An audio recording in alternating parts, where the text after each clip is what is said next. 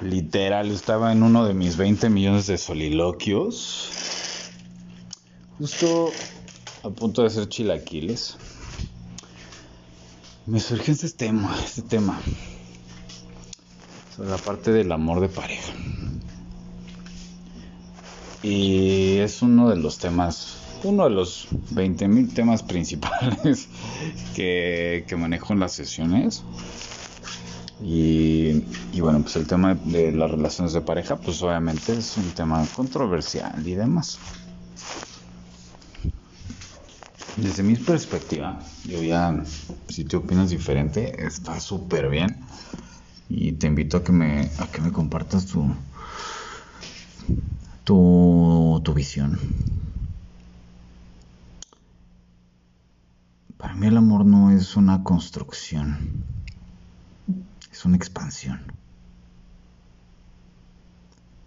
El amor como, con este contexto de vamos a construir una relación, lo único que genera es, es un apego.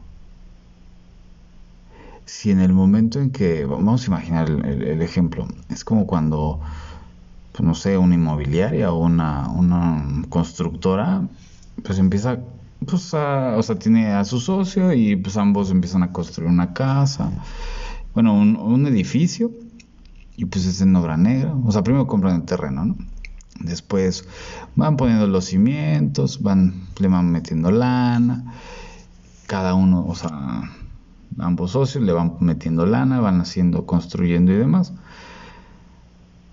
Y cuando de repente empieza a ver como conflictos. Algún uno de, ellos pues ya no, ya no tiene el mismo capital para invertirle a esa, esa construcción.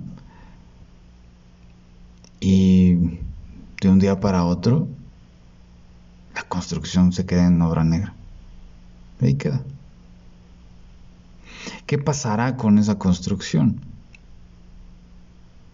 Pues como no hay capital para invertir, como uno de los socios se quedó sin sin lana ya no va a invertir y pues dice, no, pues ya no le voy a meter lana a ese proyecto, pues gracias, pero pues ya no puedo estar aquí y me voy a hacer otros proyectos, pues el otro pues también se queda con, con la obra inconclusa, ¿no? Esperando a que alguien quiera invertir en esa, en esa misma obra, en esa misma, ese mismo, esa construcción, para que sigan construyendo ese proyecto. ¿Te suena? Como cuando tú construyes una relación afectiva con alguien y truena la relación, te quedas incompleto. Por eso no creo en las relaciones en las cuales se busca construir un patrimonio, construir una relación tú mi complemento, mi media naranja, ya sabes, ¿no? Yo te quiero sin cruzar palabras. Esas madres, obvio, sí, ya sabes que es una canción ridícula de fe. En fin. en el momento en que ya alguien no tiene para, para invertirle,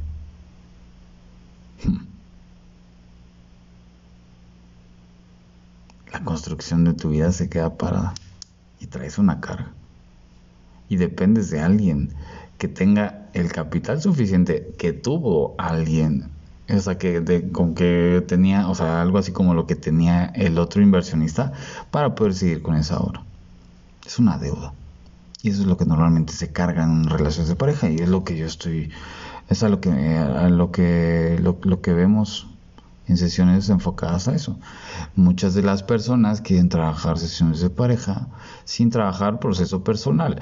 Quieren eh, ver de qué forma se logra el, que sean inversionistas de este nuevo proyecto, de este proyecto, en vez de darse cuenta de que pues, a lo mejor no, no, tienes lana para invertir en ese proyecto.